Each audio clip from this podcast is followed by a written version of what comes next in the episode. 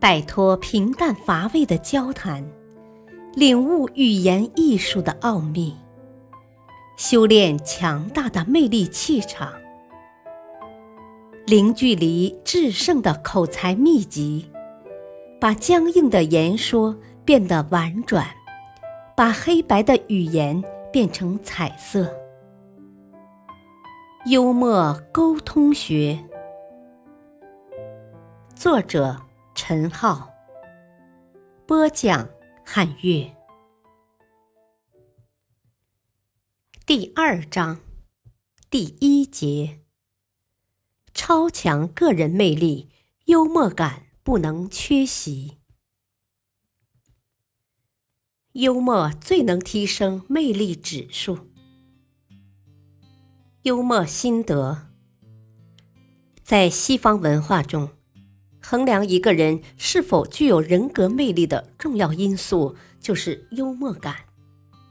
魅力人生从幽默口才做起。著名的好莱坞笑星麦克梅尔斯用自己独特的魅力征服了整个世界。在他很小的时候。他父亲就开始帮助他选择身边的朋友。假如哪个孩子不够幽默，老梅尔斯便不让他进自己家里来玩。他的理由是他不能到咱们家来玩，这孩子太乏味了。为了勉励儿子，麦克阿瑟将军曾经写过一篇为子祈祷文，在文中。他除了求上苍让自己的儿子坚强勇敢、心地善良、认清事实、接受磨练等以外，还祈求神赐给儿子充分的幽默感，使他绝不自视非凡、过于拘执。虽然这些译文的真实性无从考察，但他们至少说明了一点。幽默是对一个人更高层次的要求，在人性的丛林中，幽默者是很有魅力的。下面我们一起看两个例子。在一次争夺世界小姐的决赛现场，主考人向一位小姐提了一个非常特别的问题：如果可以选择，请问你是愿意嫁给肖邦还是希特勒？该小姐停顿了片刻，然后微笑着回答：“我愿意嫁给希特勒。”就在全场一时愕然，人们纷纷替他惋惜之时，那位小姐接着说：“假如我能嫁给希特勒，也许人类就不会发生第二次世界大战了。”顿时，满堂为之喝彩。这位小姐得到了所有人的支持。一个年轻人给女友过生日，热热闹闹的生日宴会进行到高潮时，他的一位毛手毛脚的同事喝多了，无意中撞到了桌子，几个酒杯应声落在地板上摔碎了。大家面面相觑，觉得很不好，一时间气氛紧张起来。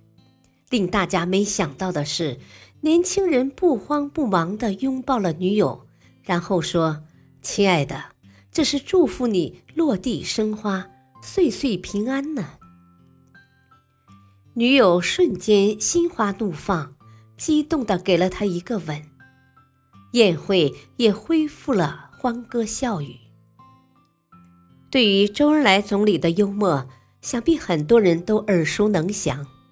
他的语言机智敏捷又寓意深刻，在外交场合发挥了不可忽视的作用。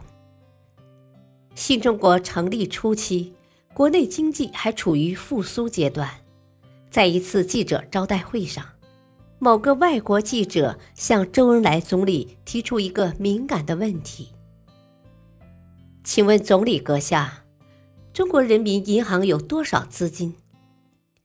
意在当众嘲笑中国贫穷，靠发行钞票维持市场的运作。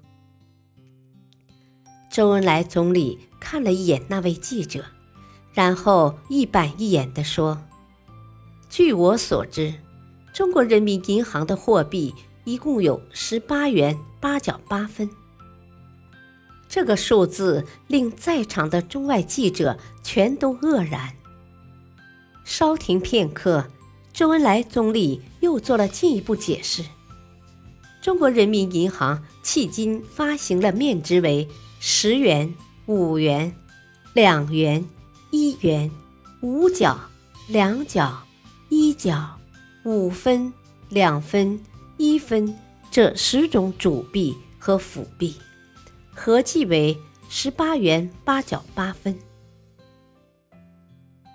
货币发行量是衡量一个国家通货膨胀水平的重要尺度，属于国家绝密。哪里能轻易公之于众呢？然而，作为一国总理，既不能将这个问题推给主管单位去应对，又不便以无可奉告搪塞过去。总理的回答不仅巧妙地避开了锋芒，还展示出自己从容不迫的风度，进而赢得了与会各国记者的尊敬和爱戴。幽默的魅力。就像空谷幽兰，看不到它怒放的样子，却能闻到它清新淡雅的香味；又如同美人垂帘，不能目睹美人之容貌，却能听到婉转娇媚之声音，给人留下无限想象的空间。感谢收听，下期播讲第二节。化菌解难，做一个幽默的精灵。敬请收听，再会。